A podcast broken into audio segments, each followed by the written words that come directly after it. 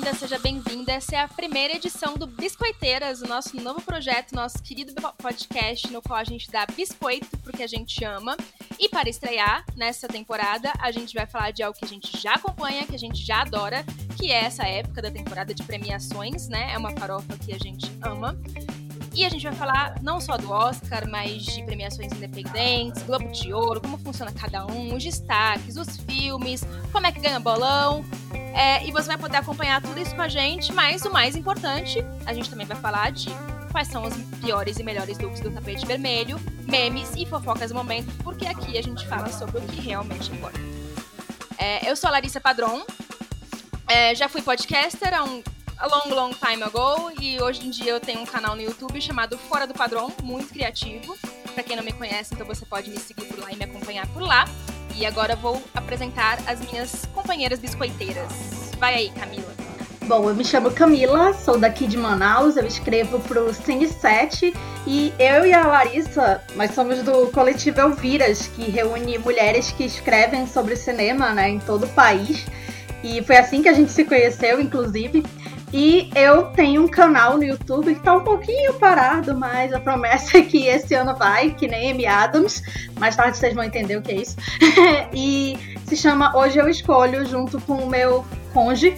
E eu adoro temporada de premiação. Eu sei que não é para levar a sério, que nem sempre o melhor ganha mas eu adoro a narrativa, a cafonice, quando alguém se emociona, principalmente as fofocas depois, quando algum recorde é batido e principalmente, né, os filmes que a gente consegue assistir, conversar sobre, principalmente com quem é, não se interessa tanto sobre cinema, por cinema ao longo do ano, né, e acaba vendo no Oscar, no Globo de Ouro, um chamariz. Isso é muito bacana e é esse, essa conversa que a gente quer ter com vocês aqui.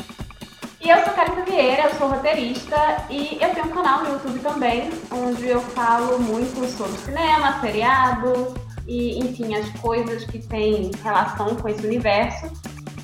Eu não sou, nunca fui podcaster, eu sou só uma metida a convidada no podcast dos outros, então essa é a primeira oportunidade de, de ter o meu próprio podcast, então eu estou bem feliz com isso. E eu adoro premiação, eu sempre estou nas redes sociais falando dessa temporada. Eu não levo nada a sério, porque a gente sabe que premiação não é o que dita a qualidade de um filme. Mas, gente, tão bonito todo aquele glamour, né? Tão bonita a cara, aqueles vestidos, um povo bonito, né? Que faz um tipo, um povo fake. Adoro pra ficar rindo e pra ficar pensando assim, nossa, eu queria muito usar esse vestido, usar esse sapato e essa joia que eu nunca vou usar na minha vida. Então, assim, é um grande momento para mim todo ano. Eu acompanho todos, desde os mais clássicos, né? Como Oscar, até aqueles mais alternativos e que dá aqueles filmes que, assim, não é todo mundo que assiste, que o povo até diz que é chato, que muitas vezes tem filmes maravilhosos. Mas, enfim, eu gosto é mesmo da farofa e eu gosto é dessa reunião, dessa aglomeração de gente que, enfim, 2021 meio que tá tirando da gente, né? Mas é Mas agora a pergunta mais importante, Carissa, o que você está vestindo? Eu estou vestindo um cropped rosa e um short minúsculo. Super alta costura. É Dior? É Gucci. E você, Camila, o que você está vestindo? Bom, eu estou seguindo o exemplo do ícone Sharon Stone quando foi ao Oscar em algum ano e ela usou uma camiseta da Gap, né, vintage. Eu estou usando uma calça da, de 20 reais que eu comprei na Liberdade e um top de uma marca que eu não faço a menor ideia, não sei de onde é. Provavelmente eu peguei da minha irmã e ela não sabe. E assim, né, praticando né, o, a reciclagem de roupas, né? Que, enfim, talvez a gente veja as estrelas esse ano nas premiações usando os pijamas, né? No M teve algumas atrizes e, que, que usaram pijama ou só estavam vestidas da cintura para cima. Vamos ver se esse ano vai ser assim, né? E você, Larissa? Está calor para caramba, então eu estou com um biquíni que deve ter uns 20 anos, uma regatinha do Feira Shop, que é de onde vem roupas originais do Paraguai, então não tem no Brasil, meninas. É, e um shortinho que também tem muito tempo, então ele já está rasgando do lado, mas como ninguém vai ver os shorts. Na verdade, ninguém vai ver nada, né? É a vantagem do podcast, né? Eu posso estar mentindo, na verdade, estou nua. Mentira, gente. Eu levo muito a sério meus programas. É, e eu também adoro essa época de temporada, porque é muito fácil puxar sobre cinema com os outros nessa época, né? Tá todo mundo assistindo as mesmas coisas. Desculpa, a gente não quer ser padrãozinho tal, mas é bom ter isso de vez em quando, né? A gente tem um assunto fácil ali, com aquela reunião de família, e aí você consegue conversar de cinema com qualquer um. Então é isso, você vai poder acompanhar toda essa temporada com a gente tanto as partes as partes muito sérias, né, que a gente a gente nós também vamos ser sérias também, a gente fala seriamente sobre os filmes. Mas também a parte que a gente gosta mesmo, que é essa parte de falar farofa, de falar fofoca, de falar quem tava bem vestido, de falar quem tava mal vestido, de falar que tal pessoa não mereceu o prêmio que ela ganhou. A gente gosta também dessa parte. Então é isso. E para este programa de abertura, nós vamos dar dicas para você já poder acompanhar com a gente de filmes que você pode assistir facilmente em plataformas de streaming, né? Então vamos dar dica aí para os coleguinhas assistirem filme legalmente, para você ficar por dentro dessa temporada do Oscar, dessa temporada de premiações, né? Desculpa, eu privilegiando o amigo dourado. Então é isso, fica por aí.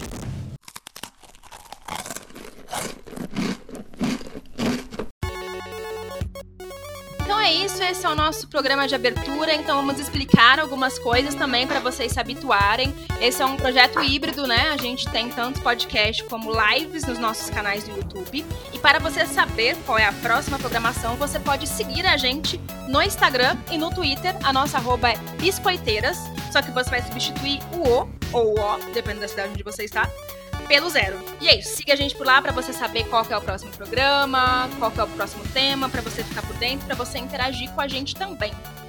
E a gente tem os nossos próprios troféus, claro, né? Acho que a gente criou a nossa própria premiação. Então, em todo o programa, nós vamos entregar os troféus. Troféus ou troféus? Qual que é o certo? Troféus? Troféus? O troféu. A gente vai entregar o troféu. Oscar Isaac para vários para várias categorias. Então, nós temos o nosso próprio troféu, que é o troféu Oscar Isaac, que é o quê? É o Oscar que importa, né? E a gente também tem o troféu Amy Adams, né? Que são aquelas injustiças, aquele vem aí, só que não, né? Nunca vem aí. Então a gente também vai, vai dar esse espaço para os humilhados serem exaltados aqui no nosso programa também. Porque todos merecem. Exatamente, os humilhados que merecem, os humilhados com quais a gente se identifica, não é mesmo? Sim. E a gente vai não. ter o momento fofoca também, não. então que é a melhor parte, obviamente. Então você vai ter que ouvir a gente até o final para saber quais são as fofocas que a gente tem para contar em cada edição. Então é isso, siga a gente lá pelas redes sociais para você acompanhar tudo isso. E vamos aos filmes, né? Vamos falar sobre os filmes que têm mais possibilidade de serem indicados aí, não só Oscar, mas Globo de Ouro, as premiações, premiações independentes, aí o que está cotado e que você já pode ir acompanhando. Destacamento Blood, ou das The Five Bloods, não sei falar isso de uma maneira cool. É o novo filme do Spike Lee, que está na Netflix. Novo não, né? Ele já tem uns bons meses. Esse estreou lá no início da pandemia mesmo. Foi um desses primeiros da Netflix que veio aí para salvar a nossa pandemia. E é, o, é um filme bem, bem a cara do Spike Lee mesmo, né? Tem muitas das, muitas das marcas registradas do diretor, a gente vê nesse filme também.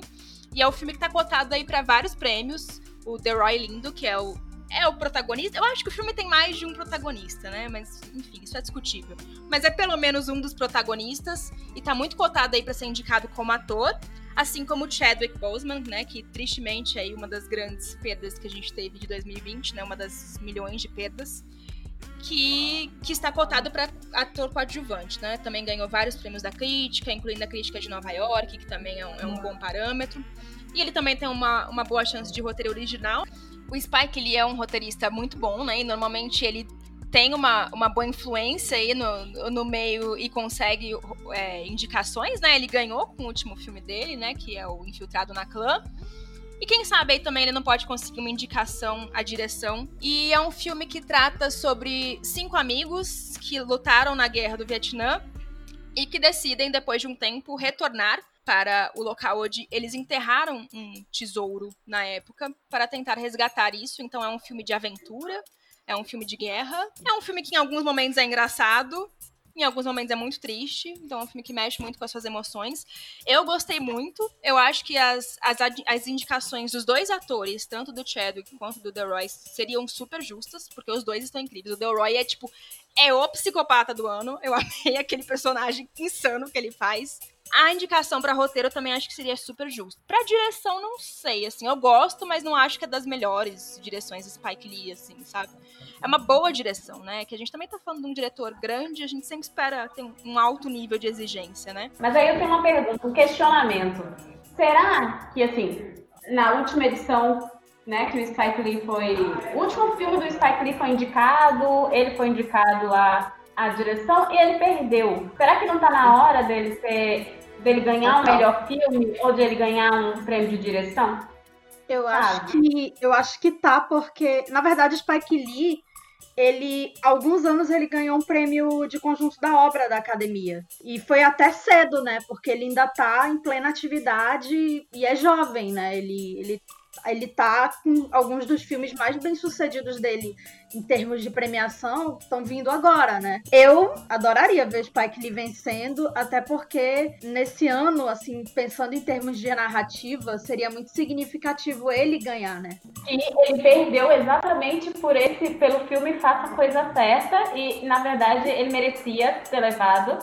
Ele perdeu Sim. simplesmente para Conduzindo Miss Daisy e perdeu de novo pra conduzir Miss Daisy dois anos atrás. Eu acho que tá muito cedo, né, pra gente falar algo que eu amo, gente. Oscar em abril, claro Mas... que esse ano é por um motivo bem triste, né? Mas, enfim. Mas por mim podiam manter sempre o Oscar em abril. Eu amo quando a temporada é longa, porque daí dá tempo de eu ver tudo com calma, sabe? Então, assim, a gente ainda tá no início da temporada, ainda pode. A gente ainda pode ser surpreendido. É cedo pra falar. Mas eu acho que a indicação ele sempre merece. Esse ano eu tô muito animada, porque tem muito filme Sim. dirigido por mulher também aí que tá forte, e que eu espero que vão emplacar finalmente a gente ter no mínimo duas diretoras indicadas, né? Vamos torcer. Então eu acho que, eu acho que sim. A, a, indicação, pelo menos, eu acho que ele deveria, deveria levar assim. E pensando em direção, eu gosto mais do destacamento Blood do que do Infiltrado na Clã. Assim, Infiltrado na Clã eu acho o roteiro bem bacana, assim, mas da direção eu acho que o destacamento Blood tem umas coisas que são mais impactantes. Sabe, umas cenas que ele construiu bem fortes, uma atmosfera de meio apocalipse que ele construiu também, mas sem ser, sem ser simplesmente um, uma cópia, um, um já, já uma homenagem. Já introduzido né? o Mank aí que vai vir em seguida, sem ser algo meio. mas algo que tem a cara do Spike Lee, mas que ao mesmo tempo remete àquela atmosfera do, do apocalipse sinal, sabe? Sim. Então eu, eu, acho sim que ele merece a indicação. Eu, eu acho que tem cenas muito angustiantes no filme e ele consegue captar muito bem essa angústia. E a atuação do Delroy Lindo é um grande trunfo. O Delroy Lindo já trabalhou várias vezes com ele, então, assim, eu, eu acho que seria muito legal é, e significativo o Delroy Lindo receber essa indicação por um filme do Spike Lee, né? A gente tem aquela cena em que ele encara a câmera, né? Que ele tá sozinho e ele encara a câmera e a gente vê toda a loucura do personagem. E eu eu gosto muito de como ele usa essa quebra da quarta parede que tá tão em voga, né? Só tive problema assim com didatismo, mas ao mesmo tempo eu senti que foi necessário.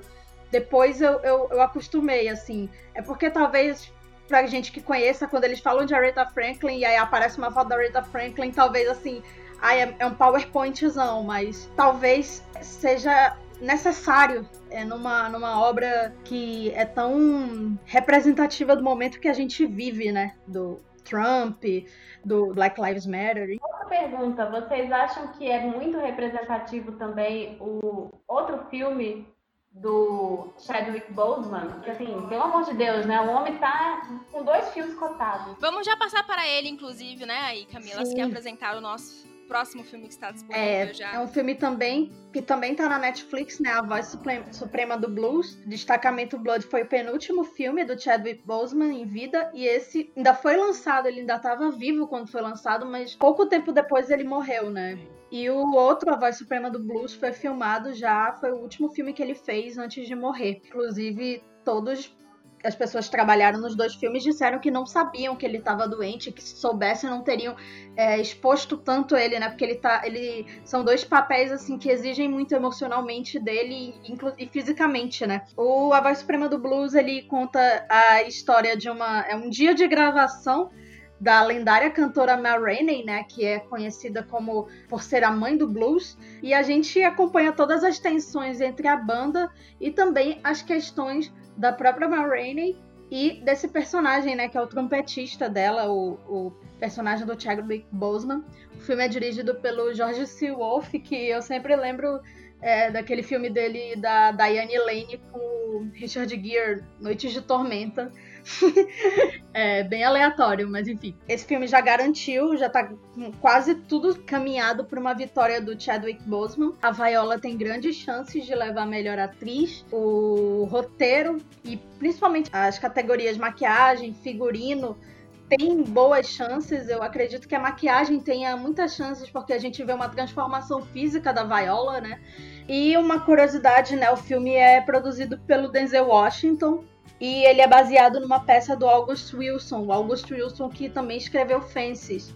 E Fences rendeu o Tony pro Denzel e pra Viola. E também o primeiro Oscar da Viola. Eu digo primeiro porque eu acredito que muito facilmente ela vai ganhar o segundo.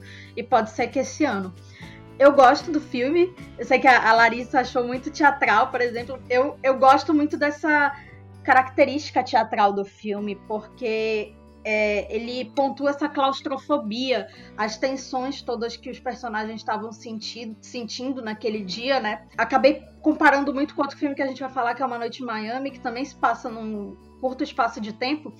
Esse filme também tem a questão da autoria, né, do personagem negro que é, é, só tem o aval da sua obra quando ela é, é levada ao grande público por, por, artistas brancos. Também é algo levantado no filme da Regina King. Eu acharia muito merecido, eu acho que o Chadwick ele tem também, além do merecimento, ele tem a narrativa, né? Infelizmente, uma narrativa bem triste. Mas dos atores que eu vi, ele, ele é um dos meus favoritos. Eu acho que eu gosto mais do Delroy Lindo. Entre ele o Delroy Lindo e o Riz Ahmed, eu gosto mais do Delroy Lindo. Mas na verdade é, também muda bastante. Mas enfim, falei demais. Apesar de eu, não, de eu não ser tão fã assim do filme, eu gosto mais da atuação do Chadwick né, nesse, assim. E assim, esse ele vai com. Se ele concorrer, né? ele vai, né? Tá quase certo isso, né, gente? Todo mundo acredita é, que ele vai concorrer. Vai ser como principal, né? No, no que Sim. a gente falou no Sacramento Blood, vai ser como coadjuvante. Então, Sim. Então, assim, entre coadjuvante e principal, você sempre acha que a pessoa se destaca mais no que ela é principal, óbvio, até porque ela teve mais tempo de tela. Mas não é só isso, assim, é uma atuação tão intensa, mas tão intensa. Eu fiquei tão. Por mais que eu não goste do filme, eu falei, gente, esse homem estava morrendo quando ele gravou isso. E olha esse nível de intensidade, Sim. sabe? A coisa de ser um Oscar póstumo, né, dá um peso, né? A academia gosta disso, né? Desse drama, né? A gente sabe que o Heath Ledger provavelmente nem indicado seria se não tivesse morrido. Não que não merecesse, mas é porque filmes de super-herói normalmente não tem esse reconhecimento, né? Então a gente sabe que isso por si só já, já aumenta as chances dele dele, né? Mas não é apenas uma questão de aí ah, a chance dele é maior por isso, então ele vai levar por isso. Não, é realmente é uma atuação assim incrível. É, eu não gosto muito dessa vibe teatral, eu também não gosto de Fences. Eu acho que deixa o filme longo porque parece que está te deslocando dali, sabe? Tipo, eu não queria ver um teatro, eu queria ver um filme, sabe? É só aquela falação, aquela falação, falação, falação. Não aguentava mais o povo falando naquele porão. Então, enfim, eu não gosto dessa vibe que o Denzel acha. E o pior é que ele vai adaptar as oito peças do August Wilson. Então, todo ano eu vou ter que assistir um filme que eu sei que eu vou reclamar. Falando, ai meu Deus, mais um teatro filmado. O engraçado é que eu ia comentar que isso é muita cara do Denzel, essa coisa de muita fala, e enfim, não é além do Fences, ele já fez outras coisas, assim, ele gosta muito é. disso. É. Ele vem de teatro, né? Ele fez off-Broadway, enfim, então eu acho que tem muito dele. Então ele produz filme e segue por essa linha também. Não só isso, mas Mas eu acho que até quem não viu o filme já imagina a indicação do Chadwick. Porque foi uma comoção muito grande. E diferente do Heath Ledger, foi outra morte é, muito surpreendente, mas assim, ele estava atuando com câncer em nível 4, sabe? Assim, ele estava em meio a tratamentos e fazendo, trabalhando o tempo todo. Então, isso acaba sendo um peso muito grande. Se a interpretação é boa, já é um peso muito grande, mas ele conseguiu uma interpretação boa quando ele está com câncer terminal e ele fazendo tratamento para conseguir se manter enquanto estava gravando e pior, sem ninguém Sim. da equipe saber, com certeza isso vai pesar. Eu acho até que pesa também em relação a atuar, se ele for indicado como coadjuvante também, eu acho que realmente tem uma grande chance dele ser indicado nas duas categorias. Mas eu acho que essa ainda é maior do que o destacamento Blood, porque o destacamento Blood também já tem mais tempo de lançamento, né? E isso, isso interfere na temporada de premiação, né? As pessoas tendem a indicar aquilo que tá mais fresco, né, na cabeça delas. Então, por isso que os produtores, inclusive, seguram os, os filmes que eles sabem que podem render indicação pro final do ano, né? Então, já é também algo que, que dá mais uma chance dele para ele em relação a esse filme, diferente do destacamento Blood, né? Vamos passar para o próximo? A gente tem o Soul, que tá no Disney Plus, né? E assim, é um filme da Pixar. Então, filme da Pixar tá indicado a lógica. Vai ser a maior surpresa de todos os filmes se esse filme, se essa animação não for indicada a lógica, porque todo ano que tem filme da Pixar, até quando não é dos melhores, eles são indicados. E esse filme é de um diretor que, assim, ele fez somente o Up, Monstros S.A. e Divertidamente. Vale lembrar que Divertidamente foi um filme, uma animação que entrou não só na categoria de animação, como entrou na categoria de roteiro, roteiro original. E não é tão comum assim, existem alguns casos, mas não é algo extremamente comum que uma animação entre na categoria de roteiro. A trilha sonora deve entrar também, inclusive tem o pessoal né, que compôs a trilha de Mank, que também talvez tenha algumas indicações esse ano e que não é uma animação, é, é um live action. E, como eu já falei da questão do roteiro original, não é tão fácil que uma animação entre na categoria, mas a possibilidade é real. Lembrando, como eu falei antes, que Divertidamente entrou e, pessoalmente, eu acho que Divertidamente merece a indicação de roteiro original, sim. Já Sou, eu não diria que merece a indicação de roteiro original. Mas melhor animação, eu diria que sim. Eu nem. Eu acho o filme. Como animação mesmo, as técnicas de animação que eles usam, assim, eu acho o filme maravilhoso, é muito legal. É o filme que eu menos gosto do diretor. Então, assim, eu sempre acabo. Eu sou muito fã de Divertidamente de Up e acho Monstros S.A. uma gracinha, que filme fofo. E eu acho que esse é o que eu menos gosto. Mas no quesito animação, ele tem qualidades assim indiscutíveis, sabe? E qualidades que dizem muito a respeito da própria obra. A animação muda de acordo com o que os personagens estão vivendo, sentindo e sendo. Então a gente tem que levar isso em consideração, assim. Acho que tem muito cara de Pixar e isso não necessariamente é algo negativo. É, eu acho que depende de como você enxerga. Eu acho que tem cara de Pixar. Eu acho que a Pixar é um estúdio muito competente no que faz. Vai entrar em todas as premiações que tiver categoria de animação, sabe? E tem grandes chances de levar o Oscar. Eu acho que não só entra, como tem chances de levar o Oscar. Dentre as possibilidades, seria meu favorito? Talvez não. Existem outros filmes interessantes na, em animação. O, o de Lobo, que tem também, é bem Wolf interessante. Walkers, inclusive, Wolf Walkers o é uma Walker. chance grande, né? Porque ele tá ganhando alguns prêmios da crítica aí, e vez ou outra a Pixar é Sim. é surpreendida, né? Assim, a indicação é certeza, é. mas o prêmio às vezes a gente se surpreende, né? Mas é aquilo, mesmo se levar o Oscar, a gente não tem como dizer que é, ai meu Deus, um prêmio completamente injusto. Não, porque assim, Gente, eles são muito bons quando a gente pensa na animação Sim. mesmo e no que eles fazem. E eles têm mais de um tipo de animação dentro desse filme, assim, Sim. de estilos. É, então, é, é, bem, é bem interessante. E um detalhe básico, uma curiosidade, acho que quem assistiu o filme dublado em inglês percebeu, sabe? Mas a brasileira Alice Braga, ela dubla um dos. Sim. Acho que é Jerry, o grupo de personagens, tem vários personagens com nome acho que é Jerry em inglês, eu vi em inglês, eu não vi em português, então, mas ela dubla dos personagens e, enfim, tem um monte de ator famoso, um monte de gente grande quando a gente. Enfim, tem um monte de gente grande dublando e eles são Bom, muito. Considerando bem. o cenário do Brasil no Oscar, vamos dizer que a Alice Braga está lá já é uma possibilidade maior do que o nosso filme estrangeiro. É verdade. É verdade. Pois é. Né, triste. Rindo, é. porém triste. É, eu, eu gosto muito do. Outra indicação. Quer dar, a indicação em, em, animação, como você falou, eu acho bem justa. Eu gosto muito do filme. Eu também gosto mais de divertidamente, assim. Mas é, é, a Pixar é muito competente mesmo, né? Tipo, não é, não é à toa que ela é uma das maiores, né? Então eu gosto muito do filme. Gosto muito das discussões que ele traz. Discordo quando o povo fala, ai, que não é um filme pra criança. Põe uma criança pra você ver. Pra você ver se ela não pode gostar do filme, sabe?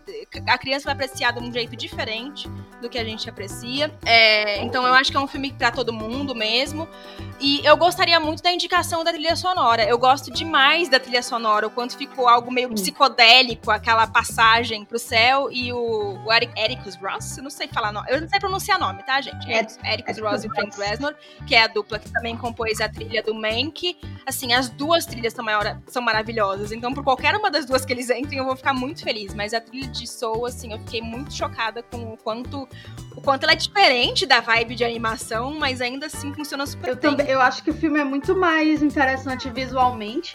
O visual dele, principalmente na parte do além-vida, né? Aquela, aqueles personagens assim animados assim só o contorno basicamente é, a Pixar o próprio Pete Doctor já, já trabalhou temas assim, além da nossa compreensão, digamos assim, que eu acho que no Divertidamente, como a Carissa falou, é muito mais interessante, muito mais complexo. É um filme que ficou muito mais comigo do que o Soul. O Soul eu gostei muito na hora mas depois, assim, ele foi se esfarelando, digamos assim, que nem os personagens divertidamente na minha memória. Mas é aquela coisa, como vocês falaram, ele é competente, ele é bom.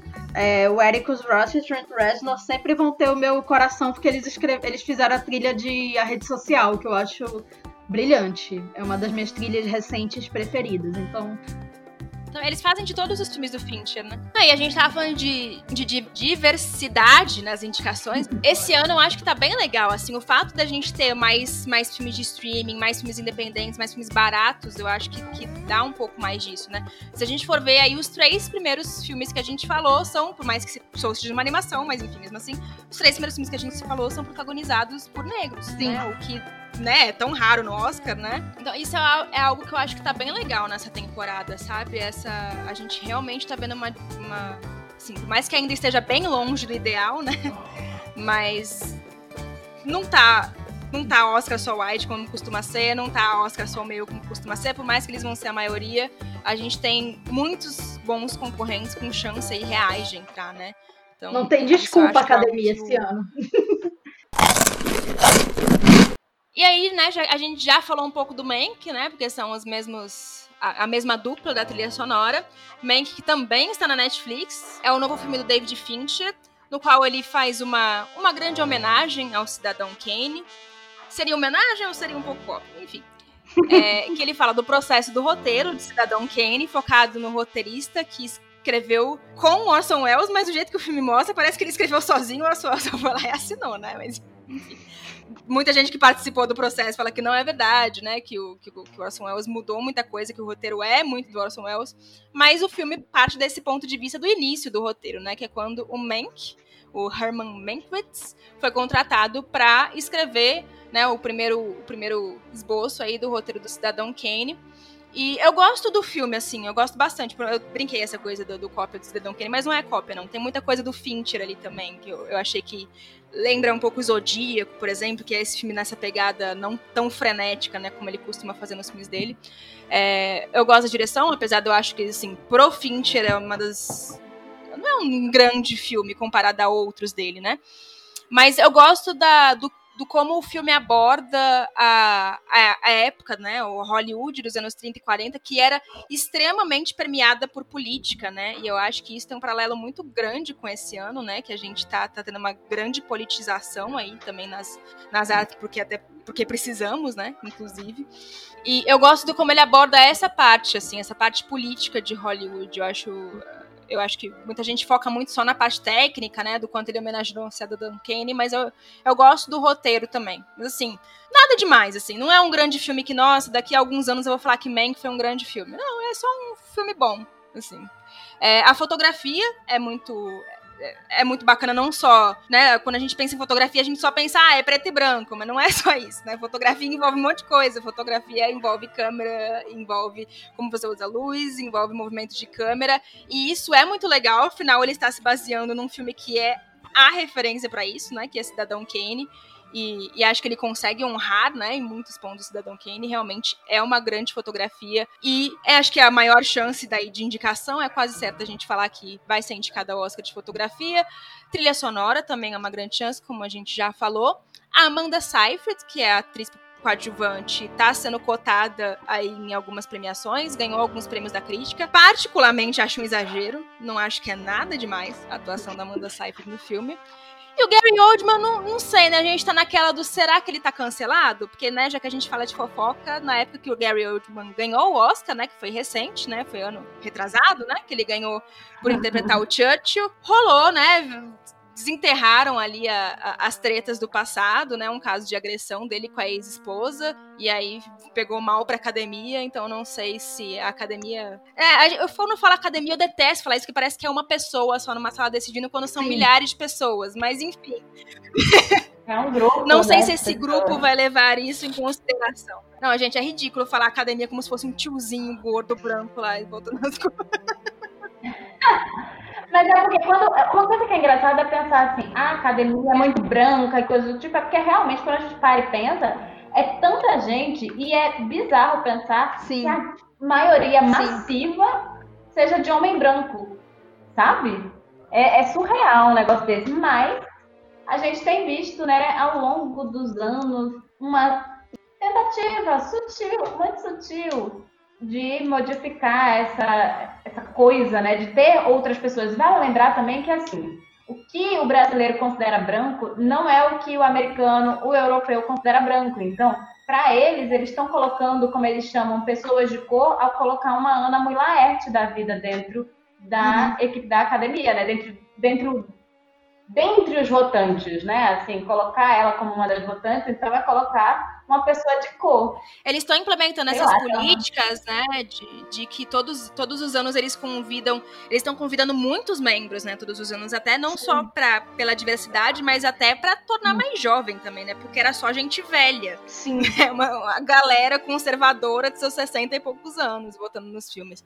Então eles também estão dando essa jovialidade, né, para os membros da academia, convidando muito mais pessoas do que eles costumavam convidar, né? E, e, é. incluir esses grupos. Então, é algo que é uma mudança que eu acho que a gente vai ver bem aos poucos, né? Bem aos passos de tartaruga, porque assim, essa galera vem, daí vai precisar morrer, e daí vira uma nova leva, enfim. É, não que eu esteja desejando que eles. É, vai, vai trocando, é né? Dizer, vocês entenderam. Mas falando do Gary Oldman, eu acho que ele assim, eu gosto muito das atuações dele, falando do, do ator Gary Oldman, né? Não da pessoa, enfim, questões. Eu gosto muito mais quando ele tá fugindo daquele óbvio hollywoodiano, que foi o que levou ele a ganhar um Oscar que eu acho que é algo extremamente, eu não vou dizer preguiçoso, porque teve um esforço, né, ali, enfim, principalmente de maquiagem, também de sotaque, a gente sabe que ele é um ator que se entrega muito ao personagem, né, mas eu gosto muito mais quando ele faz algo como profissional, como Sid Nance, como Drácula, do que quando ele faz algo como o Mank ou como o... eu nem lembro mais do filme do Churchill, pra dizer a verdade, para ver como, como foi algo assim que, que enfim. Então, assim, não é uma indicação que eu faço questão que aconteça. Eu acho que a questão dele dele estar tá cancelado ou não, eu sinto que como não houve uma grande movimentação assim da vítima, porque a gente também não tem que pressionar a vítima a falar em público, né? Não teve aquela coisa como teve com as vítimas do Harvey Weinstein de falarem, de, de chegarem, darem entrevista. Talvez Assim como não ocorreu com as vítimas do Casey Affleck de darem uma grande entrevista, não teve aquela grande movimentação. E a gente sabe que isso contribui muito para o, como as pessoas gostam de falar, cancelamento. Ou não, enfim. Eu acho que também depende do quanto a pessoa é tóxica pro seu meio, assim, né? Por exemplo, tipo Kevin Sim. Spacey, que era um cara que surgiu uma denúncia, a gente descobriu que o cara era um grande assediador nos próprios Sim. sets, sabe? O caso do Casey Affleck foi, uma, foi um caso de assédio dentro dos próprios sets de filmagem. O Gary Oldman tem aquela tem uma fama de gentleman, né? Todo mundo gosta dele. Então, assim, eu, eu, como são pessoas da própria indústria votando, isso conta, gente. Gente antipática não é indicada ao Oscar, porque os amigos não têm amigos, não tem quem vota neles. Isso conta, né, na hora de indicar. Tem algumas curiosidades, enfim. Primeiro que a esposa do Gary Oldman, ex-esposa dele, que acusou ele de agressão, ela também foi ex-esposa do. Ela também foi esposa do David Fincher. Então, talvez aconteça alguma coisa. Que coisa bizarra! Talvez aconteça uma movimentação nos próximos meses, mas. É, e, e, ele, o Gary Oldman, ele chegou a ser brevemente cancelado em Hollywood, porque Hollywood é Hollywood, ele estava fazendo campanha, ele estava fazendo campanha para ser indicado por um filme X é, em 2000, 2001, e aí ele foi falar mal do Spielberg. E isso te bota no limbo em Hollywood, né? Falar mal do Spielberg te bota no limbo. Ele só voltou a fazer filme de estúdio quando ele foi fazer Harry Potter na Inglaterra. E aí foi tipo uma ressurreição para ele, né? É, fazer o Harry Potter, que foi um baita sucesso. Então, assim, pode ser abusivo que for, não fale mal do Steven Spielberg. Pelo menos isso parece estar mudando, né? Nem seja antissemita, já que 80% Ex Exatamente. Né? Tipo, é, é, de todos os preconceitos, esse é o que exatamente. não passa. Tem uma. Historicamente, Hollywood foi construída, né? Basicamente por, por judeus, né? Pelo menos a parte da indústria, né? É, tipo, por exemplo, o Mel Gibson não conta porque o Mel Gibson ele é preconceituoso com absolutamente todos os grupos minoritários possíveis. Ele é machista, ele, ele é racista, ele é antissemita. Então, assim, ele escolhe falar mal de todos os. Mas o que pegou foi o antissemitismo. Assim. Ele podia ter xingado a mulher, ele podia ter sido racista, mas antissemita, meu amigo, você não pode ser em Hollywood. Ele já bateu na mulher. Não deveria ser mesmo, né, gente? Mas enfim. Não, a gente tem áudio dele falando é um que, deseja, que deseja que a mulher seja estuprada. Um foi por negros ou por judeus? Ai, gente, um lixo humano de primeira, sabe? Assim. Joga no. E ele chegou a ser indicado alguns anos atrás porque ele voltou para Hollywood fazendo um filme de guerra, né? e aí, enfim, né? Passamos para o momento fofoca no meio do, do, do programa. Fizemos uma pequena brecha aqui para falar fofocas do, dos homens de Hollywood. É, mas eu sou. O Gary Oldman ele ganha Oscar por causa de maquiagem. É. Né? Isso é algo recorrente. Todo ano, entre os quatro atores, algum ganha por causa da maquiagem.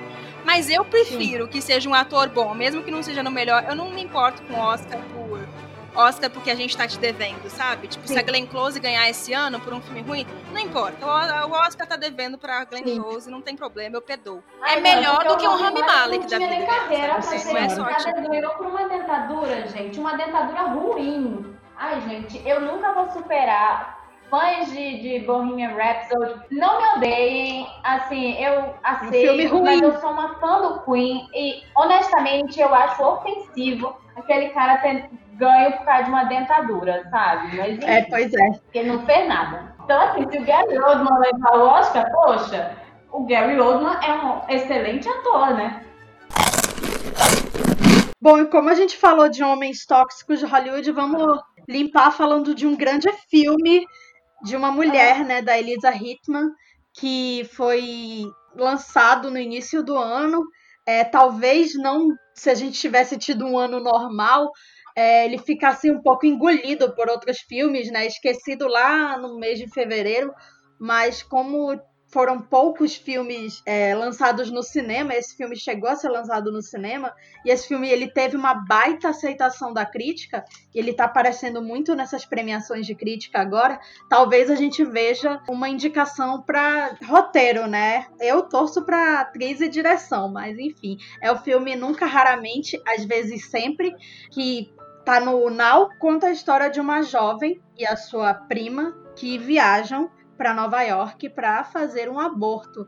Ele é focado em duas adolescentes, mas ele não tem aquela aura indie que a gente viu, por exemplo, no Juno ou no Lady Bird, até porque ele toca num assunto muito mais pesado. Só que eu lembrei muito do Juno porque ele também fala daquela clínica de aborto que tem nos Estados Unidos, que é a Planet Parenthood, que vi esse filme logo no dia seguinte ao que aconteceu na Argentina, né? Aquela vitória das mulheres argentinas de conseguirem fazer aborto da maneira saudável, né? Não que haja uma maneira saudável de fazer aborto, porque é um trauma gigante, mas com as mínimas condições de higiene, de enfim. E esse filme ele toca muito nisso, né? Ele mostra todo o processo, é, ele deixa muita coisa nas entrelinhas, a gente é, entende que ela tem um drama familiar ali, mas o filme não explora aquilo. A gente vai entendendo, principalmente pelas reações da Sidney Flanagan, né? Que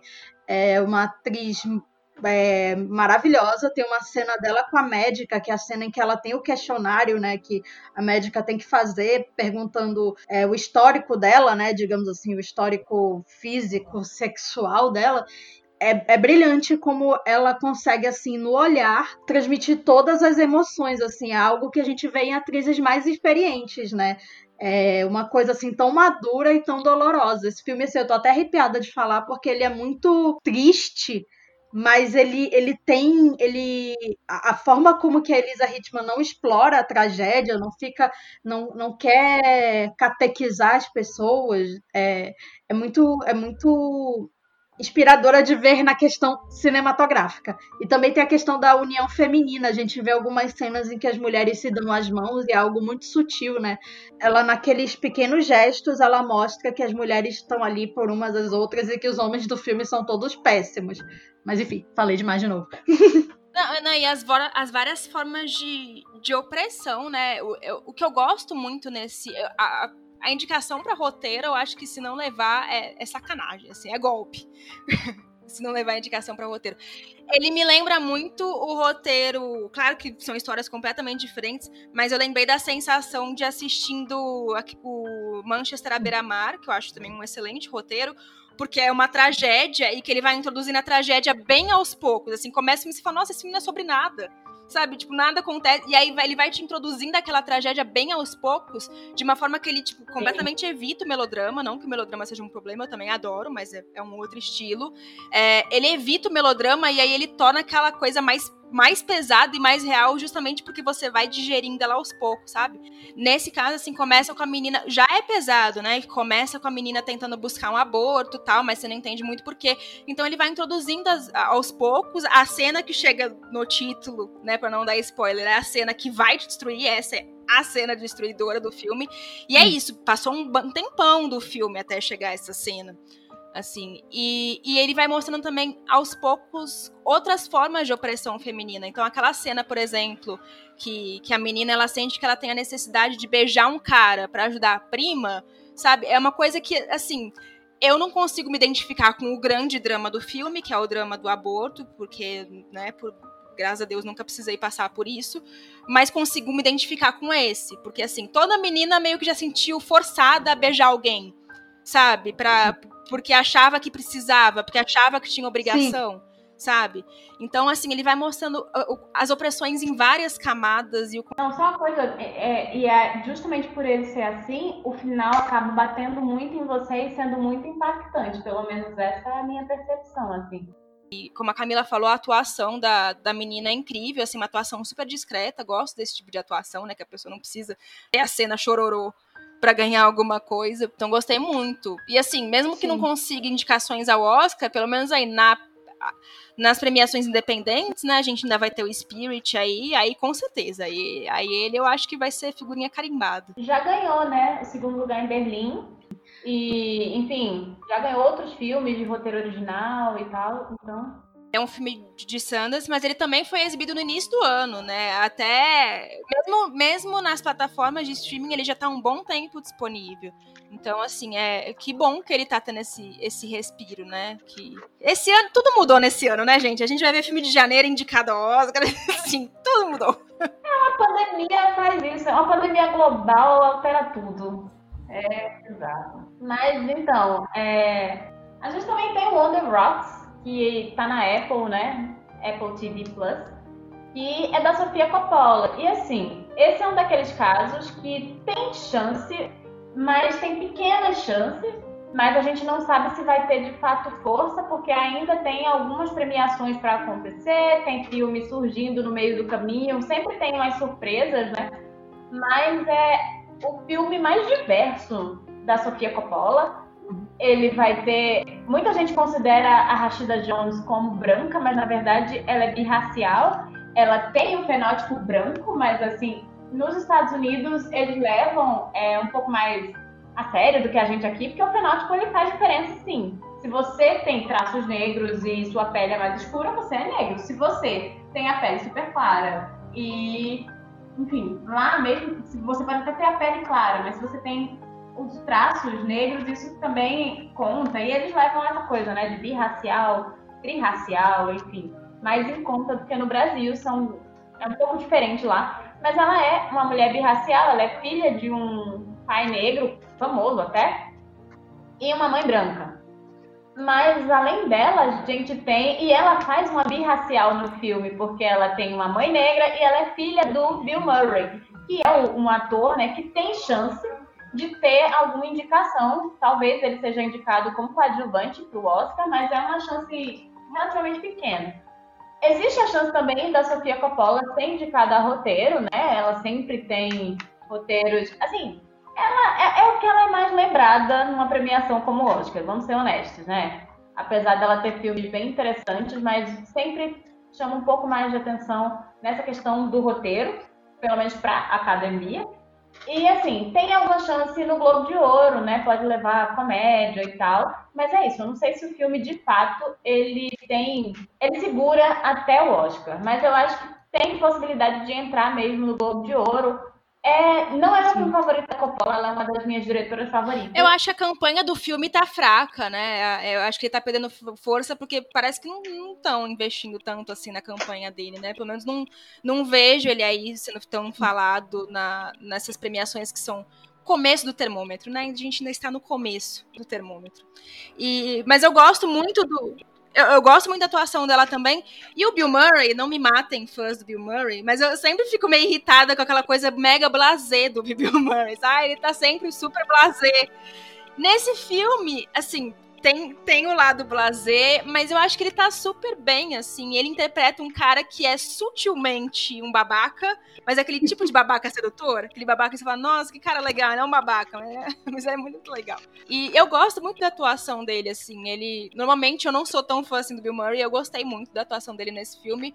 E, e, eu gosto do, do, roteiro da Coppola também, realmente assim, não é dos meus favoritos do ano, assim, não, se eu, eu indicaria ele pro meu prêmio, não, mas, mas é um filme bem gostoso de assistir, né? E no Globo de Ouro, né, por eles separarem comédia de drama, aí aumenta mais a chance dele, né? Porque no Globo de Ouro a gente tem os indicados de comédia também, né? Não só para filme, mas para atuações também, né? Não é um dos meus filmes favoritos, porque eu gosto muito de outras coisas que ela fez, mas eu acho que, assim, Sofia Coppola é sempre muito boa e eu gosto muito de tudo que ela faz, então eu acho que vale muito a pena. E o Bill Murray é ótimo. E mais, eu acho que a Rashida Jones está muito bem. Sabe? Eu acho que as pessoas esqueceram de falar dela, focaram demais no Bill Murray, e eu acho que a interpretação dela no filme é muito segura, é muito consistente. Então, assim, deveriam estar falando mais dela, sabe? Ela é uma atriz, eu acho, até meio subestimada. Ela é boa, e ela é uma produtora e diretora também. E aí entra a grande dúvida: é comédia ou ele é drama? É uma dramédia? Seria ele uma dramédia? Mas é o tipo de filme que vão. Que a distribuidora vai colocar como comédia, sabe? Bom, e já, já que estamos na faixa filmes independentes, né? Com, com, com chances aí, a gente tem um filme que tá no Prime Video, né? A gente ainda não falou de nenhum filme dessa plataforma até o momento, que é uma plataforma que tem inclusive filmes ótimos. E esse eu amo, super defendo, que é O Som do Silêncio que é um filme que conta a história de um baterista que está ficando surdo. Parece uma história super simples, super banal, mas é um filme bem tocante, assim. Eu fiquei muito mexida com ele, porque eu acho que é um filme que mostra que os sentidos, de certa forma, são vida, sabe? Quando a gente perde um dos sentidos, é, é como se a gente tivesse que criar uma vida toda do início, assim. Então, eu, eu acho que é um filme que chama atenção para isso, assim, o quanto a gente é sentido. Eu pensei nessa coisa metafísica de sentido, de sentir sentido, de fazer sentido. Enfim, é um filme que me trouxe várias reflexões, assim, é, com uma história relativamente simples. E é um filme independente, então é um filme que, que, que não tá. Não tem aí uma campanha caríssima, né? Não tem para se sustentar. Mas o ator principal, Sim. que é o Riz Ahmed, que realmente está excelente. É, não sei, não é meu favorito para ganhar, mas com certeza ele merece a indicação, porque ele realmente está excelente. Ele ganhou o Gotham de ator, né? O Gotham é um, uma das primeiras é, premiações independentes aí que acontece no ano. Uh, o ator coadjuvante, que é o Paul Hassi, também ganhou vários prêmios da crítica e também aí tá bem cotado, inclusive, para o Oscar. Ele interpreta uh, um cara que, que coordena um local para dar apoio a pessoas que estão ficando surdas, né? Então, o personagem o protagonista vai para lá, né, quando ele começa a ter os problemas. Ele também tem a Olivia Cook como atriz coadjuvante, mas aí realmente as chances são praticamente nulas. E todos os prêmios técnicos de som ele vai ganhar, porque realmente esse é um filme que eu falei, cara, esse filme eu queria tanto ver no cinema, eu queria tanto ver esse filme no cinema. Porque, assim, a questão do. A gente pensa muito na importância do som, mas a, a importância do silêncio, né, é, é, é, igualmente forte para o cinema, né? O silêncio Sim. tem muita força. E, e, ele é um filme que sabe balancear muito isso, né? O silêncio dele pesa, assim, é, é, incomoda demais. E numa sala de cinema, né, que é quando o silêncio é totalmente absoluto, não tem barulho de rua, não tem celular, notificação, nada, é, eu acho que o filme ele teria, ele teria muito mais força, sabe?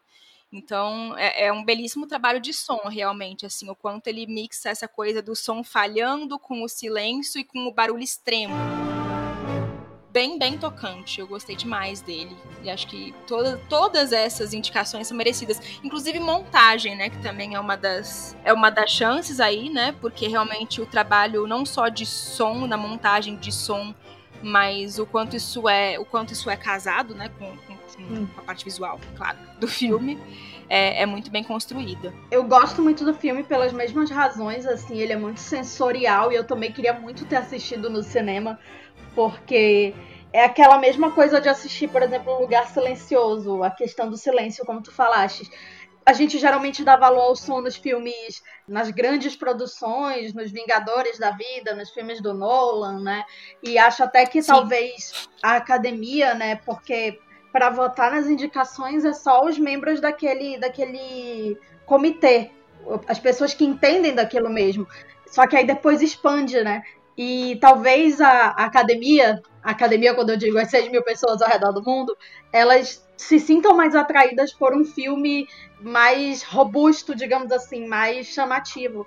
Eu gosto muito do, do Som do Silêncio justamente porque, para mim, ele sabe usar o som da, de uma das formas mais eficientes no cine, do cinema, né? Que é equilibrando som e silêncio, usando o som justamente como um personagem.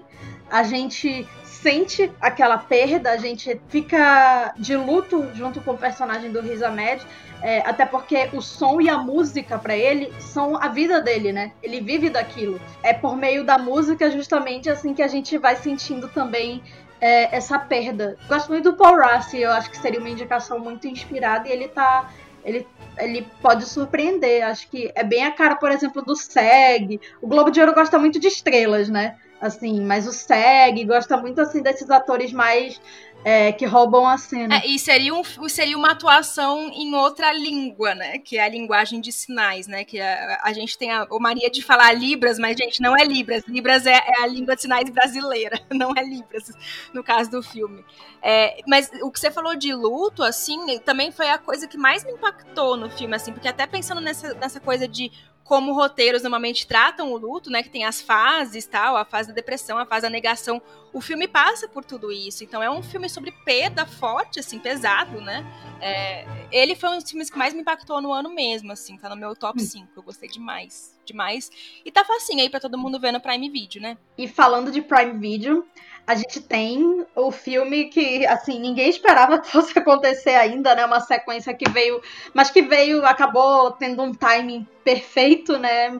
Infelizmente, o timing perfeito pro filme, porque pra gente foi um timing horroroso. Pior ano que veio coroar, entre aspas, os quatro piores anos, assim, do mundo pelo menos ultimamente com esse governo aí nos Estados Unidos que tanto nos afeta. É, e aí a gente tem o Borat, que chega depois de 14 anos da sua primeira aparição no cinema, é, com a sua fita de cinema seguinte, que está no Prime Video, e agora ele retorna com a missão, entre aspas, de oferecer a sua filha como noiva ao vice-presidente dos Estados Unidos, o Mike Pence. Inclusive, minha curiosidade pessoal, já vi o Mike Pence pessoalmente. Meu, meu momentinho, hashtag. É... Momento fofoca importante. É, eu fui cobrir, ele veio aqui na minha cidade e eu fui cobrir a vinda dele. Ele foi num abrigo de venezuelanos fazer aquele famoso, né, fazer a famosa pose, né? Dizer que ele se importa, até parece, né? Ainda mais vindo de onde vem, né? É, mas enfim, é um filme que me surpreendeu, porque o Borat, eu, eu gosto do primeiro filme, mas eu não tenho tanta, tanto apego. Eu acho que ele tá datado. Talvez é, o Borat 2 daqui a alguns anos a gente também sinta que tá, é, esteja datado também, né? Mas acho que os fatos desse ano foram tão marcantes que talvez isso não aconteça. E é um filme que foi feito durante a pandemia, ele foi feito antes e durante a pandemia. E ele pega muito disso, ele, ele começa de um ponto, parte de outro, e nesse meio tempo a gente tem a relação do Borat com a filha dele, naquela questão do mockumentary, né? A gente não sabe se é documentário, se eles estão atuando, teve até algumas questões com as pessoas que eles filmaram, né? Como uma uma senhora que eles filmaram e, o, e só prejudicou, e depois o Sacha Baron Cohen doou dinheiro, é, porque, enfim, né? Expôs a mulher pro mundo todo. Mas eu gostei muito. Achei que realmente a, a atriz Maria Bakalova, né, que, que ninguém conhecia, ela realmente rouba a cena. Ela tem uma personagem super difícil, porque ela tem que, além de sustentar essa mentira, né? Ela tá vivendo uma personagem é, naquele momento uma personagem absurda que é fã da princesa Melania. A princesa Melania é a mulher do Trump, é a princesa da Disney, que ela é fã. ela passa por todos aqueles rituais das mulheres nos Estados Unidos, por exemplo, a festa de debutante, aquela coisa cafonérrima lá do sul, é, inclusive, uma curiosidade, assim, que não sei se passou despercebido, mas eu não vi falarem, mas o vestido que ela usa naquela cena, o vestido amarelo, é uma reprodução de um vestido da Melania. Então, é, tem até esse cuidado com o detalhe. E o filme fala do Bolsonaro brevemente, porque a gente vive um momento não só com Trump, mas outras figuras igualmente abjetas ao redor do mundo, inclusive no nosso país a gente tem a grande cena da Maria Bakalova, que é uma cena, como eu falei, muito difícil que ela tem, que, que ela tá exposta, completamente exposta, frente ao Rudolph Giuliani, que é ex-prefeito de Nova York e fez parte, né, faz parte, quando esse podcast falar, ele não vai fazer mais parte do governo dos Estados Unidos, né, do governo Donald Trump, ele era da equipe jurídica dele, e o Giuliani tava no, eles simula uma entrevista lá, o Giuliani acredita que tá dando uma entrevista e acaba assediando sexualmente a personagem da Maria Bakalova. Isso, isso acabou não sendo tanto spoiler porque já foi até divulgado tanto, né? Isso já estava praticamente virou uma polêmica, é, uma situação logo que o filme saiu. E é uma cena muito difícil de assistir, mas eu acho que o filme ele, ele consegue equilibrar o tom, apesar dessa cena. E tem momentos assim que ele amarra muito bem a história. Quando chega no final, é, que eu não vou falar, é claro, a gente fica alguns minutos na cadeira pensando o que que foi isso. Eu fiquei alguns dias pensando o que que foi isso, o que que foi esse filme. Porque ele é muito forte, mas é justamente a forma que Sacha Baron Cohen encontrou de, de dar uma porrada na sociedade conservadora e ridícula norte-americana. Talvez ele divida opiniões e adoraria ver a Maria Bakalova sendo indicada, porque eu acho que seria algo bem, uma indicação bem inspirada, porque, assim como a do Paul Roth, né, eu falei que seria bem inspirada, mas essa seria bem diferente, né, por um documentário, né, um mockumentary, uma atriz que ninguém conhecia, uma atriz do leste europeu, e é, seria bem, bem interessante. Acho que talvez ela sofra o efeito J-Lo, né? De, de, surpreender, ser indicada a muitos prêmios, mas aí os, os votantes da academia não gostam o suficiente dela para botá-la em primeiro lugar e aí ela não é indicada. Mas, enfim. Eu não votaria nela. Ai, não arrasa o ícone! é, é, assim, eu acho o Sacha Baron Cohen, ele às vezes ele vai. É complicado, porque ele vai do genial ao, ao imbecil. Assim, tem, tem cenas, tem coisas do, do Sacha Baron Cohen que eu falo, tipo, nossa, eu tô. Parece que eu tô assistindo Jackass, sabe? Aquelas piadinhas imbecil, besta, pra menino de 15 anos. Mas ao mesmo tempo ele tem umas coisas geniais. E como você falou, eu acho que esse filme foi muito beneficiado pelo timing, né? Pelo. É, é, benefici, quer dizer, beneficiado pela desgraça, mas enfim. Né? Ele é um, um um baita retrato sobre o tempo, né? Ele é o primeiro filme ali que saiu sobre a pandemia, que teve um, um, sucesso. Eu acho que isso é, inclusive, mérito dele, né? Porque ele foi pego de surpresa. Ele estava fazendo um filme e, de repente, começou uma pandemia e ele teve que mudar o roteiro dele do zero. E ele conseguiu construir, construir algo que é um retrato muito real e muito assustador, né? Do que, que é a sociedade americana no momento. Então, essa parte do filme eu gosto, assim. E, e diverti em alguns momentos, tem coisas que eu acho engraçado, mas tem umas coisas que eu acho tão babaca. Essa coisa que ele expôs a mulher da sinagoga, tipo, pra quê, sabe? Ele não tá tirando o sarro do opressor, nesse caso, ele só tá fazendo a piada escrota pela piada escrota. Tem umas, esse tipo de coisa. Mas isso é muito a cara dele, né? Isso é muito a cara dele, assim. Ele tem um tipo de humor que vai sempre pra essa linha. E a minha coisa com, com ele é exatamente assim, até que ponto, sabe? E ele, eu acho que às vezes, é, eu lembro que a primeira vez que eu vi alguma coisa dele, como de, diretor e tal, enfim, sendo ator também, eu já tinha visto outras coisas sem prestar atenção, mas eu lembro que ele fez Bruno.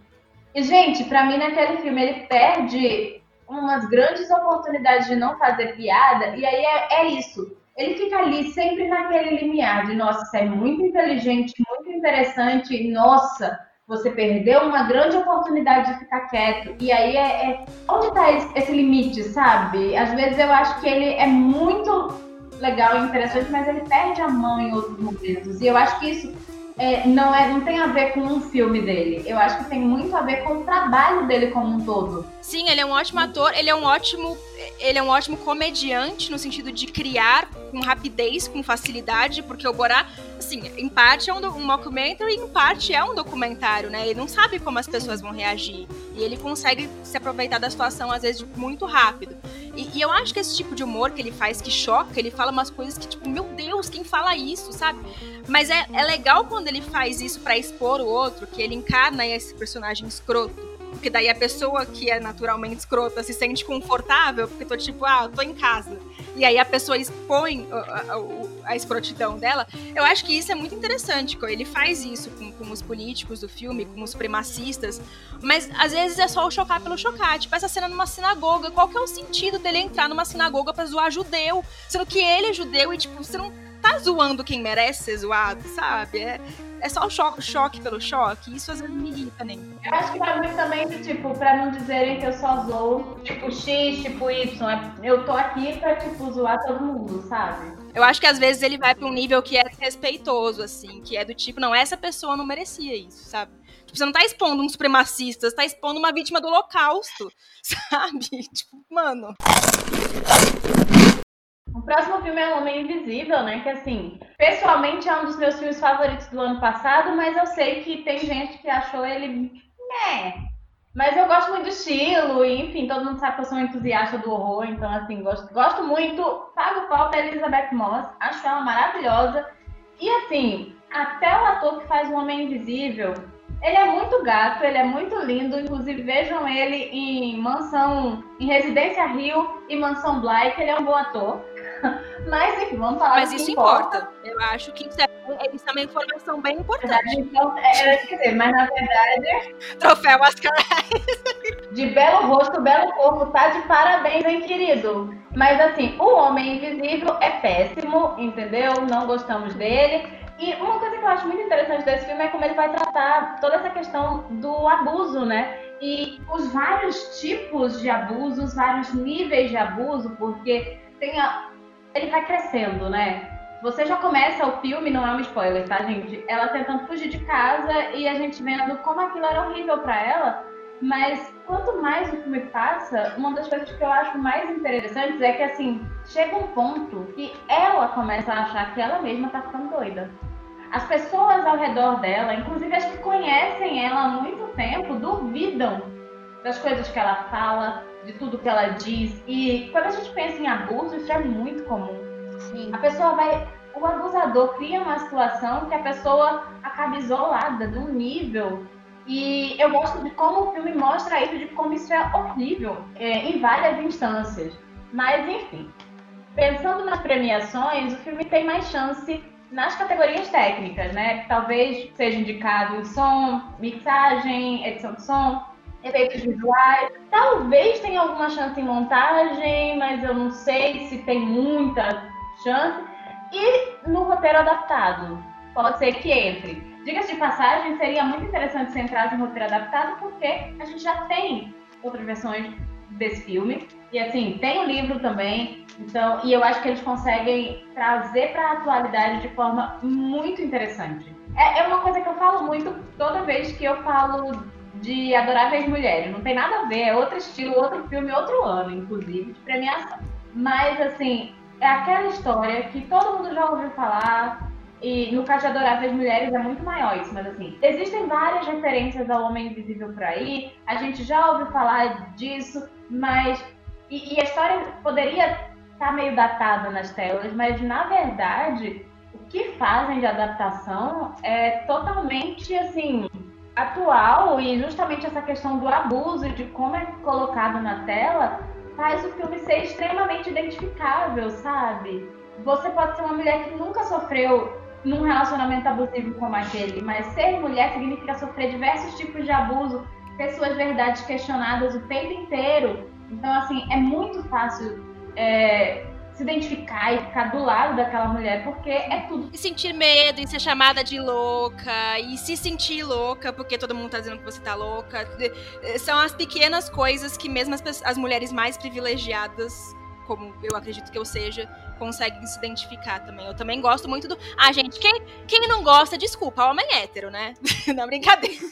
brincadeira, tudo bem se você não for homem hétero. Você não... Nada contra, até Só uma oportunidade de xingar homem hétero básico, assim. É, mas mulheres que gostam de homens, mas assim, a oportunidade de falar mal Nada de homem. Nada contra, até casei com um, né? Mas melhorem. Inclusive gosto, mas assim, tem coisa que eu desgosto. A forma como a sociedade traz. Aí o povo me chama muito de militante, né? Vamos militar um pouquinho. Ah, a milituda. É. É. Nossa. Me xingam tanto, né? De milituda. Ai, toma aí, fazendo jus, vestir a cara puta. Mas então, ainda tem outra coisa. Elizabeth Moss. Maravilhosa. Troféu Amy Adams, né, gente? Troféu Amy Adams pra, pra esse gritalzinho ignorado. Não, e eu vou dizer mais. Nesse ano ainda teve o Shirley. Que, assim, ninguém vai nem lembrar. E diga-te passagem, eu acho que ela tá brilhante na interpretação dela. Transformadíssima.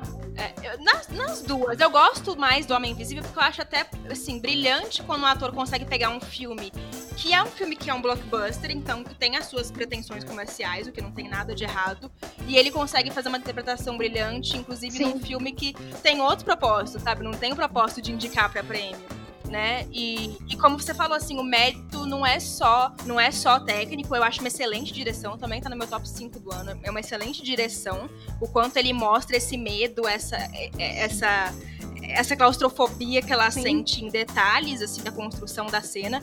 Mas a atuação dela, gente, aquilo com uma atriz ruim seria outro filme, assim. Nossa, ela, total. ela tenha o medo psicopata no olhar. Mas é muito dela, né? Ela tem uma coisa no rosto, é uma coisa que eu acho muito impressionante. Ela consegue passar, às vezes, eu acho isso assustador.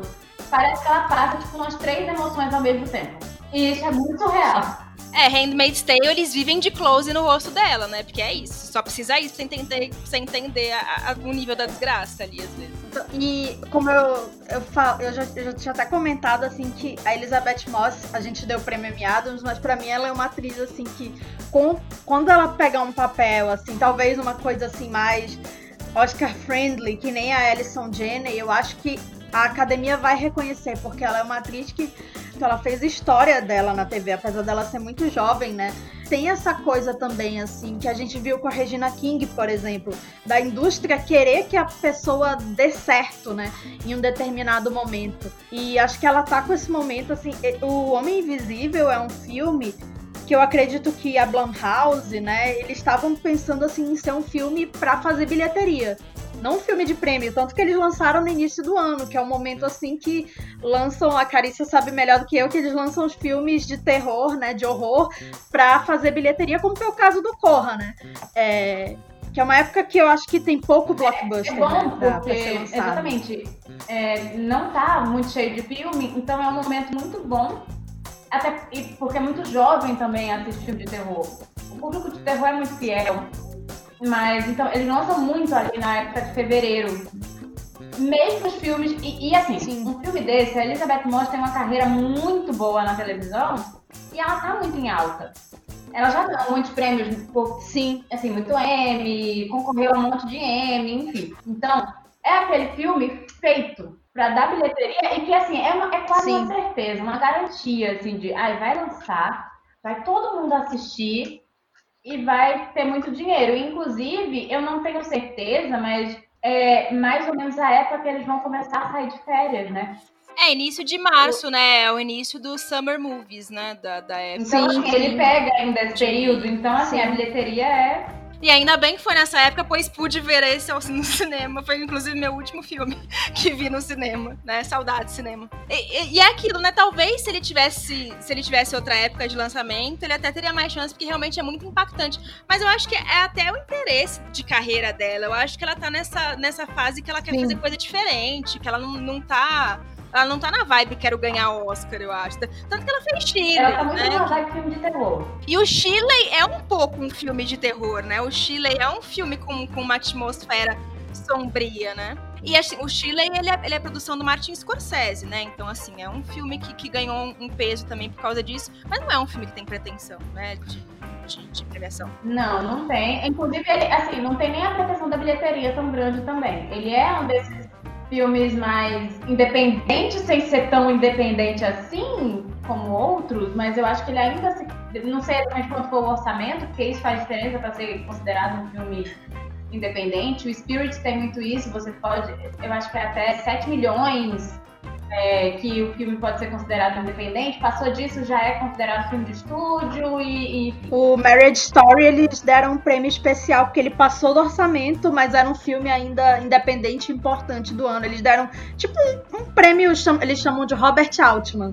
Deram para todo o elenco. Mas ele não passou muito disso, é. do, do, que o Spirit considera. Tanto que quando o, o Noah é, ele foi fazer um discurso, ele falou da Greta e ele falou, porque ela não faz, ela já foi, né, a pessoa Sim. que fazia as filmes independentes, e agora ela é a pessoa da família que faz filme de estúdio, porque Adoráveis Mulheres teve um, um orçamento alto. Sim. Alguns bilhões para fazer, inclusive ele teve bons resultados. Ela que bota o dinheiro na casa. Ela que tá botando dinheiro na casa agora. Mas, enfim, voltando para a coisa da Elizabeth Moss, ela tem seguido muito uma linha de terror. A gente viu que ela fez o, o Nós no ano passado e ela foi coadjuvante e eu, eu acho muito interessante nela. É, ela tá numa carreira que, assim, ela pode ser protagonista sempre. Mas ela não necessariamente vai fazer sempre a protagonista, porque, assim, ela tá querendo papéis diferentes. Inclusive o Shirley é, poderia ser questionável se ela é a protagonista ou não, porque. Eu, eu acho que é dividido ali. São, é uma dupla de protagonistas. É. Exatamente, é questionável. Obviamente, a força da interpretação dela é grande. Então, assim, ela sempre seria indicada se fosse, né? Porque não, não deve ser. É, o filme não tem força para isso. Mas assim, é isso. Ela, ela não tá no filme. O Shirley não é um filme que assim, o filme é dela é dela porque ela é uma atriz muito boa e a personagem é muito forte. Mas tem outra pessoa ali chamando tanta atenção quanto ela quando a gente pensa em tempo de tela, por exemplo. Então, ela quer fazer coisas diferentes.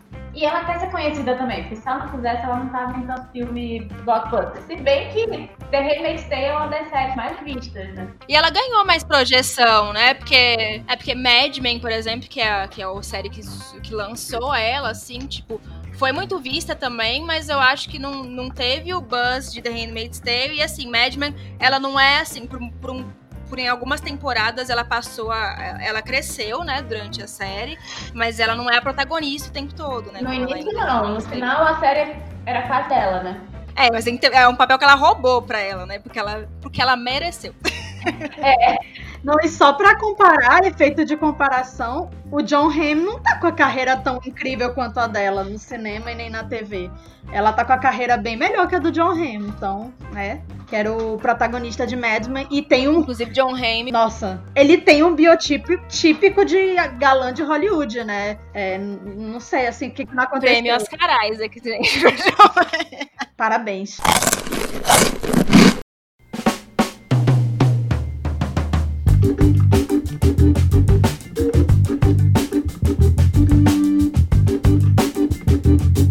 A gente também tem filmes nacionais que estão disponíveis em plataforma de streaming. A gente só vai citar aqui só para vocês assistirem com antecedência, mas a gente vai discutir eles num programa que a gente vai fazer sobre o cenário brasileiro na, na temporada de premiações. Aí a gente vai. Esse programa vai ser uma live. Logo depois que sair a shortlist, né? Que a gente vai saber se era uma vez um sonho pro Brasil ou se será a realidade. Será que dessa vez vai? Então, logo depois desse programa, dessa, quando sair a shortlist, a gente vai fazer uma live para falar do, do cenário brasileiro, né? Não só com o Babenco, que, que é o escolhido para representar o Brasil no Oscar, e ele está disponível no Now, para quem quiser assistir. É, mas o Bacurau também, que no, no Oscar ele não é elegível, né, esse ano, mas nas outras premiações aí ele tá vindo com tudo, né, ganhou premiações de críticos, é citado nas melhores listas de melhores do ano de todo mundo aí, e então em outras premiações pode ser que ele tenha chance. E o Bacurau tá no Telecine. E o Umbrella, que é um curta de animação, que é elegível para a categoria curta de animação no Oscar e que, né, é, é, Brasil no Oscar, quem sabe. Ele tá disponível no YouTube. E agora vamos ao momento mais aguardado deste programa, que é o nosso Momento Fofoca. Ok, ok! A gente sabe para que, que a gente assiste premiação. A gente assiste premiação porque a gente gosta de farofa, já falamos. Então, óbvio que a gente não vai deixar passar de lado as fofocas. E essa também é a época preferida para quem gosta de fofoca, não só para quem gosta de filmes. Porque as pessoas estão fazendo campanha e anti-campanha. Então agora vai surgir, gente, um monte de chance de cancelamento. Agora vai surgir um monte de um, um, monte de intriga, um monte de coisa pra gente que gosta de ficar fofocando, pra tentar tirar a chance de um, pra tentar aumentar a chance, né? Porque tá nos jornais a fofoca é uma maneira de ainda assim estar promovendo seu filme, né? A gente vê aí casais que a gente sabe que já já terminaram, né? né? E, e, mantém o seu relacionamento até a época do Oscar Pose. pra manter aquela, né, aquela aquele social. Falando em casais, né? A, a gente já teve aí há, há algum tempo, né? No, quando você está ouvindo esse programa, a separação do Ben Affleck com a Ana de Armas. Fiquei muito triste, pois muito bonito o casal, né? Mas assim, ela merecia coisa melhor, né? O Ben Affleck, assim, mais que muito bonito, mas é, é um traste, né? Não presta. É só, é só o muito bonito rosto mesmo. E tem um detalhe. Saiu a notícia dele jogando um, uma imagem dela de papelão no lixo. Na verdade, descobri, estão dizendo que não foi o Ben Affleck. Eu escolhi acreditar. Affleck, irmão, mas saiu da casa do Ben Affleck. E jogou uma imagem dela em tamanho real. Gente, por que, que ele tinha uma imagem da Ana de Eu amei. em tamanho real dentro de casa, gente? O nível do biscoito é. A necessidade de biscoito desse casal, assim, é surreal, né? Na verdade, tem uma foto da Jenny que parece a Jennifer Garner segurando o negócio em direção ao lixo. A Jennifer Garner era acompanhada pelos filhos. Então, será que também rolou um Ressaltar, vale ressaltar que Ben Affleck e Ana de Armas furaram a quarentena todos os dias. Todo dia tinha foto dos dois passeando. Eles são a dual língua do cinema, né? Perigo da OMS esse casal, entendeu? Nossa, e todo dia, e todo dia, e às vezes sem máscara, né? Porque, né? E todo dia eles indo comprar donuts, comprar café, não sei o quê. E aí teve uma, uma foto minha maravilhosa, uma foto minha, uma foto maravilhosa que eu achei que eles ficaram presos é, do lado de fora da casa da Ana de Armas e aí ele teve que pular o muro. Enfim, eu achei maravilhoso. Pode ser cena? Pode ser cena. Eles têm um filme para lançar no fim do ano, então vai ser maravilhoso esse momento, né? Constrangimento, ter que promover um filme juntos, mas é, estou adorando. E tem uma outra questão, Ben Affleck tem um filme que ele tá tentando emplacar no Oscar, né? E ele já tá dando aquelas entrevistas falando da sobriedade dele, aquela coisa que todo ano ele fala, né, da Jennifer Garner, da Jennifer Lopes, sabe? Aquela coisa cão arrependido. Enfim, né? Narrativas, narrativas. Hollywood, né? Não, eu tenho que dizer que outra fofoca que na verdade nem é dessa semana e tal, mas que eu adorei porque assim, não vai ficar velha pra mim nem tão cedo, é o caso do Harry Styles com a Olivia Wilde, tá pegando novinho e é assim que eu gosto, entendeu? Contratou o cara pra trabalhar no filme e já tava indo em casamento, acabou. Ah, se separam lá, lá em abril, maio, já tá em tempo mesmo, vai lá. Gente, o que mais tem é diretor pegando a, a, a atriz do filme, por que não a diretora, né, com o ator do filme? Né? E ela se livrou do Shia LaBeouf, né? Que ia fazer o filme dela. E ele é maior de idade, gente. Ele sabe o que tá fazendo. Graças a Deus, ela se livrou do Shia LaBeouf, maravilhosa. É, então, pra quem não sabe, ela não era casada com o Shia LaBeouf, não. Ela só tinha contratado ele pro filme. E por causa de todo esse rolê, né? De que ele é um lixo humano, Aí ela resolveu colocar o Harry Styles no lugar, inclusive disseram, quando ele aceitou fazer parte do filme, ela saiu dando pulinhos. Será que existia um crush aí já? Assim, ela era uma fã do Watermelon Sugar? Eu confesso que eu nunca tinha ouvido uma música sequer do Harry Styles até ele lançar um clipe com o Phoebe Waller-Bridge, porque daí eu precisei assistir o clipe. É, é, uma pessoa fofinha, não, não ouço a música, mas é um menino muito fofinho, né? Aquela coisa do tipo, ai, que menino bonitinho pra apresentar pra mãe, né? É, desconstrói gênero, entendeu? Anda de fala enfim, tem umas posturas bem pró-LGBT. Ah, é assim que a gente gosta. Prêmio Oscar Isaac pros dois, né? Os dois estão pegando bem, né? Ter Olivia Wilde maravilhosa, né? Maravilhosa. Nossa, aquela mulher, aquela mulher faz até vergonha, assim, de tão bonita que ela é. Eu, eu não consigo nem olhar. E ótima diretora. Assistam Booksmart fora de série, que é incrível. Eu amo Booksmart, ela é incrível. Eu fiquei muito surpresa, porque assim, a, mesmo como atriz, a Olivia Wilde não era um destaque, né? Não era do tipo, nossa, Olivia Wilde super badalada. E, então foi muito pega de surpresa com o Book Smart, que a direção dela é excelente. Ela é realmente ela é, ela é o novo John Hughes, eu achei assim. Colocando meninas jovens protagonizando, então assim. Sim. Ai, adorei. Acho que com um olhar completamente diferente, sabe? Porque a gente só tem esse tipo de filme, como Book Smart, pra meninos e ela traz uma verdade, assim, do que é ser. E um elenco diverso. Adolescente, sabe? Mulher. Então é, é, muito legal. E o que é uma amizade feminina, assim, aquela competição idiota que quando a gente vê filme de diretor homem é só o que é. eu, eu detesto filme sobre adolescente que, que minimiza o adolescente, sabe? Como se todo adolescente fosse, fosse um babaquinha. E é uma fase super difícil da vida. Todo mundo odiou a própria adolescente, sabe? É uma fase foda. E, então eu acho que são filmes que merecem mais respeito, são personagens que merecem mais respeito, porque estão passando por um momento difícil, né? Que todos nós conhecemos. E, e a maneira como ela respeitou isso Total. e como ela conseguiu retratar como é para nós meninas, né? É, é maravilhoso. Prêmio Emmy Adams porque ela não foi reconhecida pelas premiações esse ano e merece, ano passado e merecia ter sido reconhecida. Eu sei que é mais difícil, que é um filme de comédia, high school, mas enfim, é, academia motivou nessa. Ela tá começando agora, então muito potencial também pra isso. Essa carreira de diretora dela. E ela vai dirigir filme da Marvel. Sim! Maravilhoso. Que momento maravilhoso, meu Deus. Eu é. nem sou a louca da Marvel, não, mas eu sempre fico muito feliz quando eu vejo mulheres é, dirigindo filme de super-herói, porque, enfim, ou coisa de filme bro. Exatamente. Então, é um momento. É, é, são grandes orçamentos, então elas são muito válidos, sabe? Elas merecem. Uh, estamos chegando ao fim. Tem algo que eu acho que é importante falar. Não quero acabar no momento bad vibes, mas eu acho que é importante a gente falar antes de encerrar, que é quando nós estamos gravando e quando nós estamos lançando isso, a gente está no momento bem pesado do Brasil, né? Camila está em Manaus, inclusive, está numa das regiões onde a coisa está mais pesada. E para nós, em muitos momentos, foi bem pesado tratar sobre isso, porque assim são coisas leves e divertidas e que às vezes a gente não tem cabeça para pensar, porque ser brasileira é sofrer todo dia no momento, né? É, sofrer desgraçamento mental todo dia.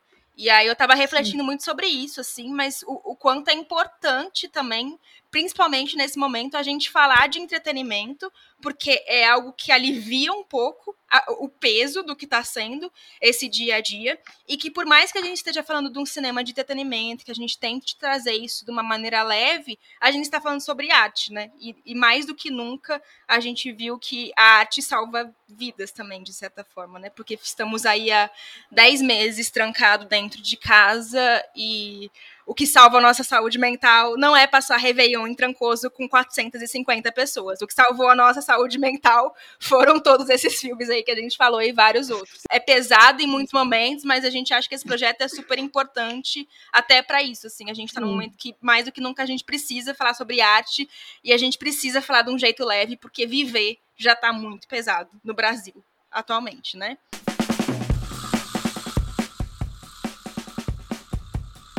Você está ouvindo esse programa aí e em breve você também já vai poder acompanhar as nossas duas próximas lives. Nós vamos falar sobre os indicados ao Globo de Ouro, que são revelados agora no dia 3 de fevereiro. E a gente tem uma convidada muito especial para falar com a gente e para saber quem é, você vai ter que seguir a gente nas nossas redes sociais.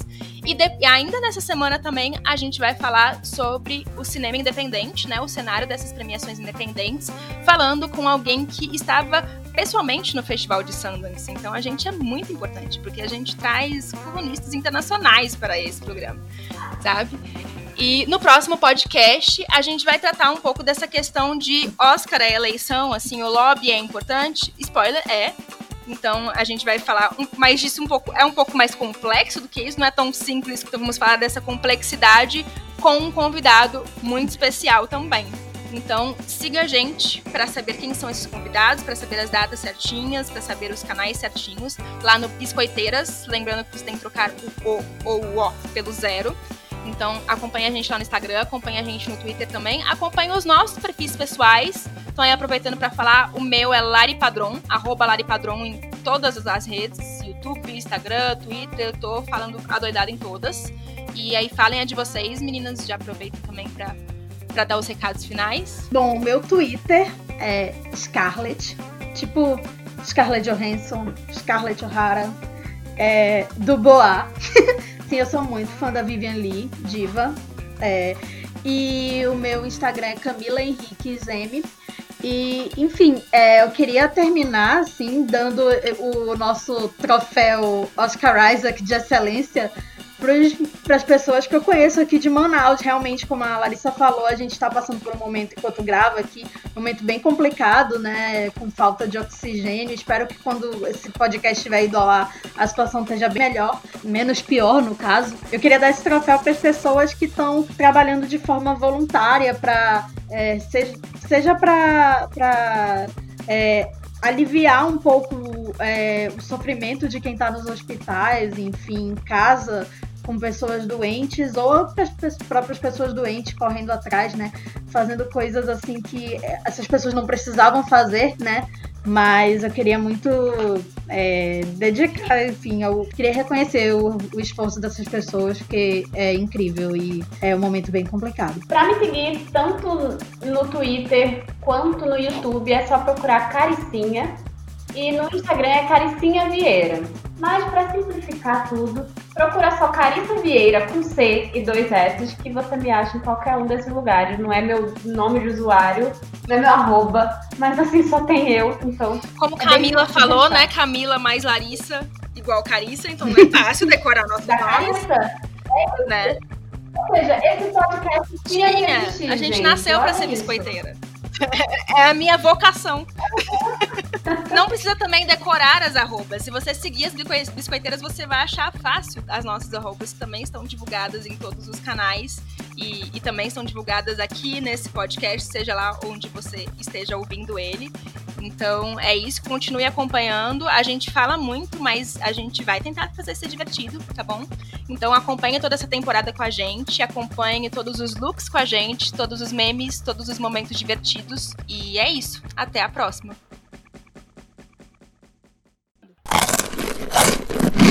There can be a hundred people in the room and 99 don't believe in you.